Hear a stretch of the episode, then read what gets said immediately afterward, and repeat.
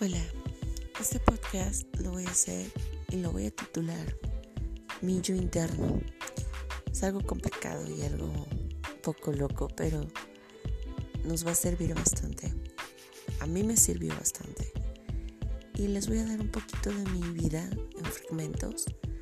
Em, voy a recomendar libros, eh, audios de autoayuda, para que podamos salir adelante con esos traumas congojas o alguna situación que tengamos encima.